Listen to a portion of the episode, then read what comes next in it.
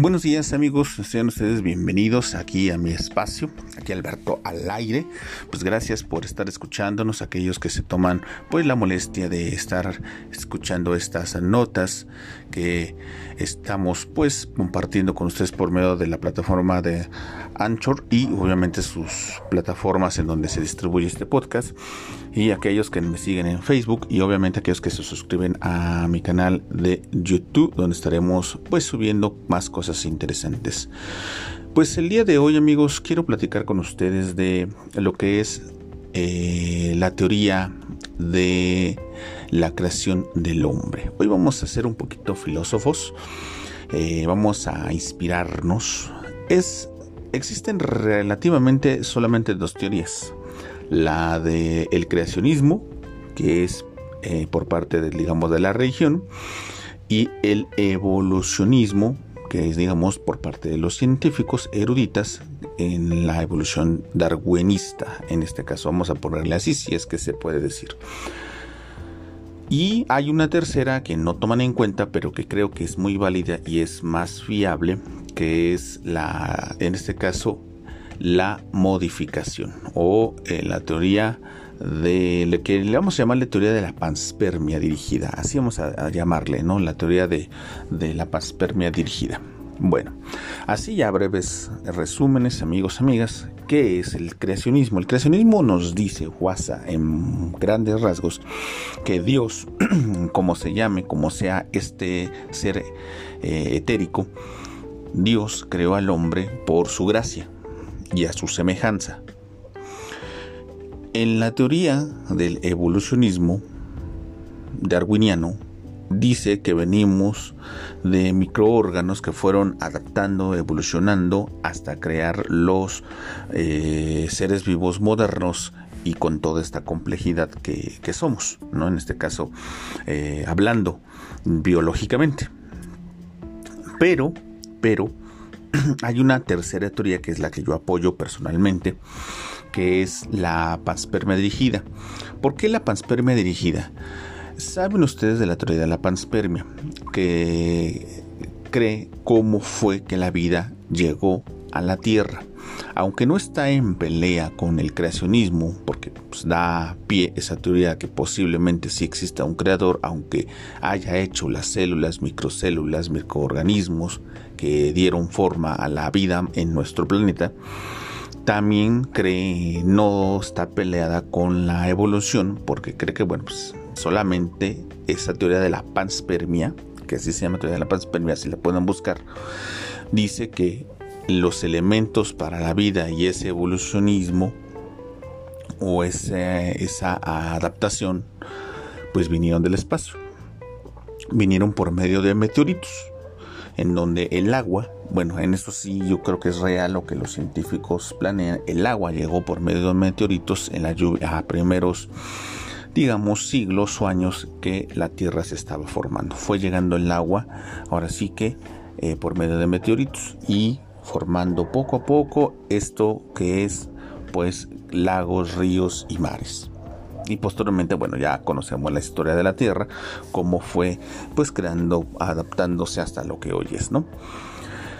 Pero la panspermia dirigida está basada en que alguien, alguien, ustedes se podrán imaginar quien sea un extraterrestre, un interdimensional, otra civilización de otra galaxia, los marcianos, quien ustedes digan. Ustedes ahí sí ya eh, este, elegirán. La panspermia dirigida dice que el ser humano en una primera etapa, o por lo menos la vida, fue instalada por ciertas pues entidades, civilizaciones en la tierra.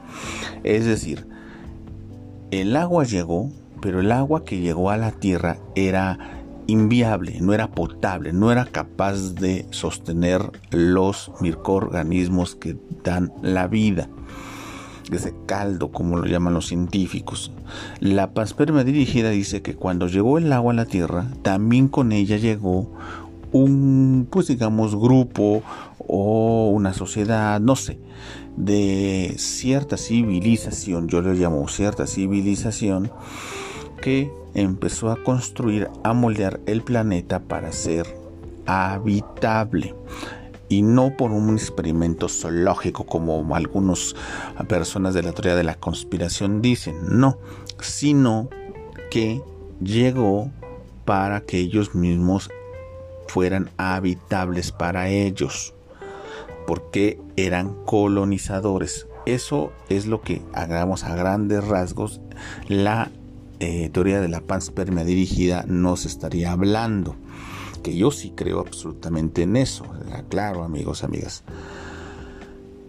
Pero va más allá, digo yo, la teoría de la panspermia, porque de hecho la teoría de la panspermia no habla de civilización, no habla, simplemente dice que la vida fue instalada, en este caso, por alguien así lo deja abiertamente. Yo sí creo que tal vez fue una civilización extraterrestre, puede ser extraterrestre, puede ser eso no lo sabemos. Pero alguien instaló los medios, lo necesario para moldear el planeta para que fuera vida. Yo sí creo en eso, yo sí creo en el, intervencionismo, digámoslo así. Vamos a poner ese nombre, la teoría del intervencionismo planetario. Alguien intervino, pero no fue la única vez ya dejándolo, corriendo, que el universo, como dicen por ahí, que Dios creó el universo, lo dejó correr, corriendo, dejando que haciendo todo esto, al ver que sí se desarrolla vida que puede ser inteligente, creo que hubo una segunda intervención de estas pues seres extraterrestres, entidades, etcétera, etcétera, que ustedes quieren llamarlo. Hubo una segunda intervención que fue la creación del Homo sapiens o del nosotros, el humano. Creo yo que el famoso Adán, como dirían los pues eh, babilónicos, el Adapa original para mi punto de vista, sí es una modificación genética, pero no del, del chango. Es más, les diría, no del Homo erectus. Algo que creo que los científicos, desde mi punto de vista, no están tomando en cuenta los oficialistas de la teoría evolutiva es que creo yo, y eso se ha encontrado muchísimo, que no podemos negarlo, como hemos encontrado es más, más huesos de homínidos, o se han encontrado más huesos de homínidos, digo, porque yo no soy este arqueólogo ni antropólogo, pero se han encontrado muchos huesos más que de dinosaurios. Entonces, aguas, creo yo que no están eh, contando la cantidad de homínidos que existieron en aquel tiempo o en alguna eh, época de la Tierra. Creo yo que nosotros provenimos no del mono, como dice la evolución. Yo creo que provenimos del homínido somos una modificación genética de un cierto homínido en el cual, o ciertos homínidos en el cual, pues crearon al hombre moderno, al hombre actual, inteligente, consciente, que somos ustedes y yo. Aquellos que obviamente que escuchen y todos aquellos que no me escuchen, pero que somos en este caso eh, conscientes, nuestro cerebro fue capaz de tener una conciencia y en esa conciencia fue capaz desde un punto de vista de crear una deidad. En eso sí estoy de acuerdo yo con Nietzsche cuando dice que eh, Dios no creó al hombre, sino el hombre creó a Dios. Es decir, creamos nuestras deidades o por lo menos tuvimos conciencia de que alguien nos modificó y lo llamamos Dios. Ese es mi punto de vista muy personal. Bueno, esta hipótesis o teoría, como ustedes quieran llamarla, muy poca gente la tiene en cuenta. Yo creo que sí somos una modificación de cierto homínido, pero esa modificación genética de cierto homínido o ciertos homínidos, para la gente que me diga que es un homínido, es un término científico que le pusieron a cierto tipo de, de antepasados humanos, en este caso, eh, que son muy parecidos, digamos, al mono, ¿no? Creo yo que no todos venimos del mono. ¿Por qué les digo esto, amigos y amigas? Porque apenas, bueno, no apenas, ya tiene un tiempo eh, encontré información en red en donde existe la hipótesis de que entre los seres humanos también existe pedigrí. Es decir, en pocas palabras, existen razas. No es lo como nosotros conocemos actualmente que somos un solo ser humano, una sola especie. No, somos humanos pero con diferentes razas. Y eso es algo que se encontró por parte no de la ciencia, sino por parte de la el estudio de la ¿cómo se llama? No de la parapsicología, de la ahí se me fue el nombre, se me fue el nombre de la gente que se dedica a, identificar a, delincuentes en Estados Unidos. Se me fue el nombre, amigos. En Estados Unidos esta hipótesis sale de una persona que trabaja para el FBI en donde se dedicó mucho tiempo a identificar rostros de posibles delincuentes y en su afán de dibujos y saben que bueno este proceso se hace allá pues eh, encontró que existen variedades en diferentes personajes, hombres y mujeres, ¿eh? hombres y mujeres, diferentes características. Por ejemplo, en las caras, no todos somos iguales. Hay que tiene, por ejemplo, él lo, lo manejaba algo como psicométrico, círculos, cuadrados, rectángulos y triángulos. Así se manejan las cuatro, cuatro gramaticales, ¿no? Las cuatro figuras. Triángulo, círculo, rectángulo y cuadrado. Hay gente que es muy cuadrada, muy circular, etcétera, etcétera. Hay quien incluso ha este, compartido esto y lo ha comparado con animales, ¿no? Chango, jirafas, creo que es mm, mono, jirafa, el felino y caballo. Creo que sí es el caballo, sí, sí, no me, acuerdo muy bien. Pero aquí tenemos la información, sí, sí es el caballo. Bueno, ya ustedes este, investigarán más a fondo. Pero es interesante, amigos amigas, cómo han avanzado, hemos avanzado en conocer nuestro propio genética, nuestro propio ADN como seres humanos, de que hemos encontrado también, o se ha encontrado también que mucho, mucho, mucho, mucho, mucho, mucho somos muy parecidos o tenemos muchos rasgos de muchos animales. Por ejemplo, han encontrado que las células de la piel del ser humano, por ejemplo, son parecidas a las células que tienen los reptiles.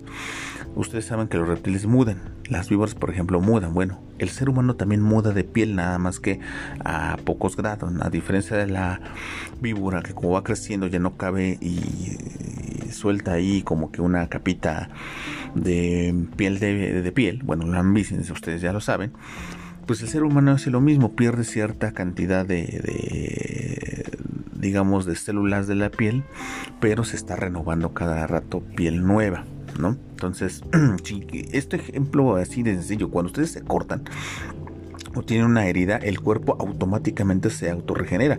Obviamente no a la velocidad que quisiéramos, ¿verdad? Pero lo hace. Si es una cortada chiquita, pues en caliente se regenera y lo vemos al, hacerse este, una costra, pues abajo se está haciendo piel nueva esa costra que hace la sangre, porque es un cuente sangre la, la, la, costra, pues es este es como una capita protectora en lo que se está haciendo la piel nueva, este, para sellar, digamos, esa, esa cortadita, ese huequito que, el cuerpo tiene, ¿no? O sea, es, Ahora sí que el diseño que nos hicieron, esto me conlleva a que el diseño que hicieron al ser humano es definitivamente un diseño interventor. Alguien, desde mi punto de vista, tuvo que intervenir y diseñar de esta manera. Totalmente convencido de eso, amigos. Así que, amigos, amigas, por el momento hasta aquí le vamos a dejar esta hipótesis, esta teoría del creacionismo, el evolucionismo y la tercera teoría que, bueno, pónganse ustedes a pensar que es el intervencionismo, vamos a ponerle así, intervencionismo pues planetario o la teoría de la panspermia dirigida que es la vida la dirigieron para moldear el planeta para que existiera. ¿Quién fue? ¿Qué objetivos tenía? No lo sabemos, solamente podemos estipular, solamente podemos imaginar. porque no tenemos los elementos para saber si en verdad eso sucedió. Amigos, excelente día.